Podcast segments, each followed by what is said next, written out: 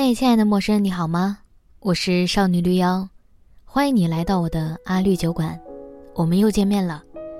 收听这次节目前，我小小的提醒一下，我还有另外一个节目叫《大小乾坤》，会邀请各种神奇的朋友就某一话题聊聊天儿，也欢迎大家关注，谢谢大家了。记得关注、评论，觉得好的话再打赏。感谢你的收听。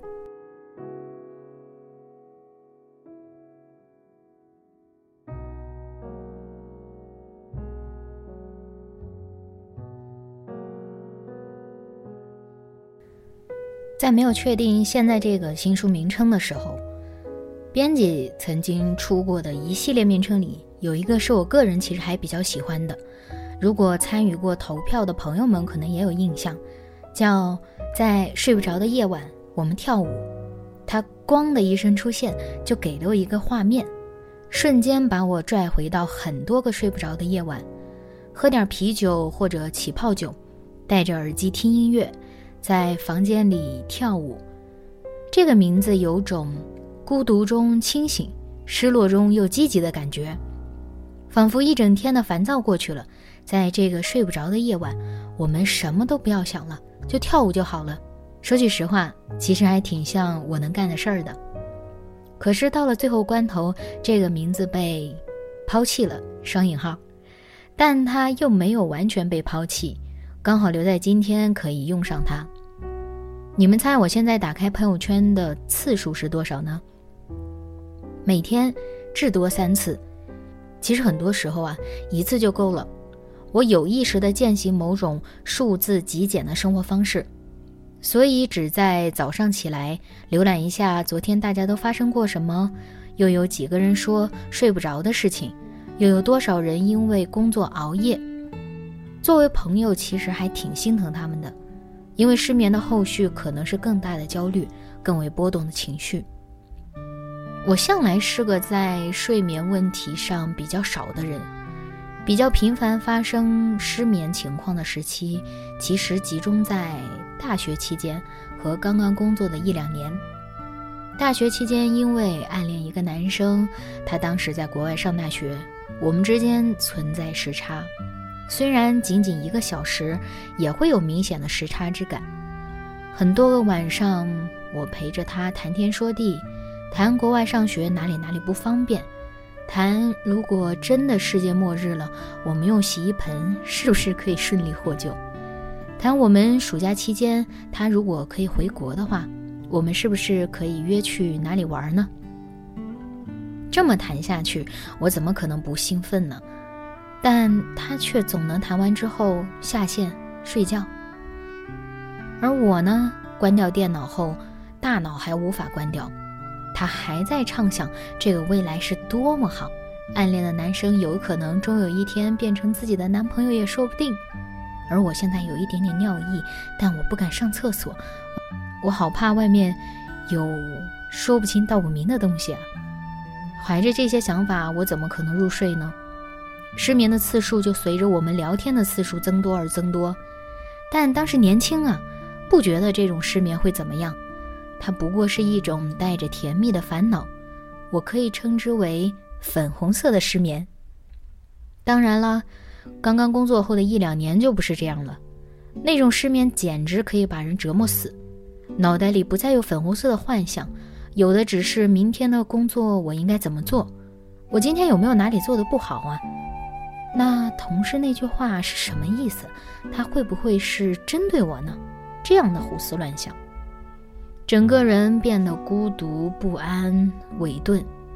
于是发一条朋友圈，呼喊出一些“我很想睡着啊，什么时候可以睡着”，或者一些第二天看了会让自己尴尬的内容。那种感觉真的不想再有了。失眠偶尔也不是不美丽。有次失眠让我见到了北京夏日清晨的朝霞，时间不详，但我可以肯定应该是比较早的时间。从空气中隐隐还可以感觉到一丝清凉。朝霞很美丽，像被打翻的调色盘，混合着粉色、青色、紫色。如果可以的话，我多想跑下楼去，跑向朝阳里。可是我不可以，看到这样的美景之后，当时最大的愿望也不过是想要再多睡一会儿。大城市里的人为什么不耐烦呢？容易情绪波动，容易焦虑，产生冲突。之前我想不通，后来我想通了，其实跟睡不着有非常非常非常大的关系。睡好了呢，神清气爽，觉得明天又是新的一天，充满干劲。周遭的人慈眉善目，个个都是天使。一旦睡不好，看整个世界都觉得不好。坐地铁时看人不爽，你说他为什么胳膊肘老要捅到我？哎，那个人他刚刚踩了我一脚。领导有不满意的地方，那一定是领导有问题，不是我。有时候想想啊，事情的真相有可能真就这么简单。焦虑也跟睡眠有很大的关系。我现在呢，已经渐渐学会或者说适应这种焦虑的问题。焦虑当然不会根除，它无法像贴在电线杆上的小广告一样奋力清除，还是可以去掉。它最好的状态是像猫咪一样，偶尔环绕在四周，让人知道它存在，知道它有些需求需要去解决，而不会过分干扰自己。我现在能稍微的和焦虑这个问题和平相处，一个很重要的因素是，我现在几乎不会有失眠的问题。有什么事儿不能放到明天呢？有什么困难是今晚必须要解决的呢？今晚解决不了，难道自己就过不去了吗？想一想这些问题之后，管他呢，先睡一觉再说。睡醒之后可能会发现那些想不通的可以想通了，或者那些想不通的也没什么所谓了。为了可以实现这个目的，我其实是做过努力的。我自己的排序里，运动是第一位。你想想啊，当一个人一天可以跑五公里，把体能耗尽，把意识里的垃圾清空。他是极少去想那些有的没的的。以前看过陈坤的一个采访，记者问他：“你怎么保持这么年轻的状态呢？”他也说：“运动是肯定跑不了的，每天哪怕只跑三公里，时间久了，整个人也会不一样。”但我知道，其实很多人他不喜欢跑步，那可以去游泳、跳舞、瑜伽、跳绳儿都没关系，只要是运动就好。身体是一个机器，咱们得定时给它上机油啊。我近两年觉得好用的方式是冥想，肯定也有很多人提过冥想，但确实是要亲自尝试一下，收到冥想带来的正面反馈，才能觉得这个方式是好的。以前呢，我会搜罗网上的各种各样的课程，但后来我发现，其实有很多内容是不合适新手的。最近我倒是听朋友介绍了一个 App，叫 Ease，E A S E。我自己也体验使用了一段时间。如果嗯你们需要的话，应该能在应用商店下载得到。它比较不同的点就在于它是专业的助眠选手，可以真的缩短失眠的时长，让人快速的入睡。而且它的方式虽说是用故事带动，但它的故事呢又不是那种真的在讲一件事情，而是利用讲述者的声音，不引发更深的情绪，不带剧情的，为失眠的人做一次头脑的马杀鸡，让人舒舒服服的进入自然睡眠的状态。然后再说回到冥想，我后来才知道，其实我们这种小白选手啊，刚开始冥想都很容易走神儿。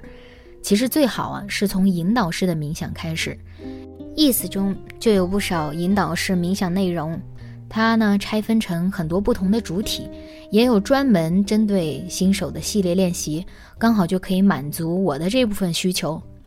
做一做冥想之后，整个人的压力啊、焦虑啊，其实会被释放不少。因为冥想，它其实就是帮助我们改变自己看问题的一种角度和状态。让我们自己成为自己情绪的主人。还有一个点是，就当你失眠的时候，就干脆离开床好了。要让身体知道，床是睡眠的工具，它只从事睡眠工作。如果没有睡眠发生，那就离开床去做点别的，比如阅读，比如写日记。几百年不看书的人，说不定一看书就犯困了。这里当然是开个小玩笑啦，希望大家不要介意。我试过晚上看书的。前不久在重庆玩的时候，午夜去逛书店，看书喝小酒，感觉美到飞起。过不了多久就想回去睡觉了。深夜逛书店，深夜看书，还是很好的一种体验。上面这些方法其实都可以尝试一下，找一个适合自己的，但一定要慎重选择做那些有可能让自己第二天后悔 或者社死的事情。比如在朋友圈里抒发太过私密的感情体验，这种事情倒不是怕朋友圈里的人怎么想，别人嘛爱怎么想怎么想，就怕自己第二天怎么想，会不会觉得自己真是囧死了，会不会已经改变了某些想法，都说不定。但大概率到第二天的时候是分分钟想删除了。在睡不着的夜晚。我们可以跳舞、喝酒，当然是还算浪漫的事情，但更想要做的肯定是睡着。希望我们都不要被失眠困扰，希望每个人都能有个踏实的好觉，希望世界上睡不着的夜晚和睡不着的人可以少一些，希望我们都愿望成真。好了，今天的内容就是这样，祝你今天愉快。对了。我的第二本新书《毕生追求爱与自由》已经在各大平台上线，欢迎大家选购，谢谢大家啦。And quiet stars, quiet chords from my guitar, floating on the silence that surrounds us. Quiet songs and quiet dreams, quiet walks by quiet streams,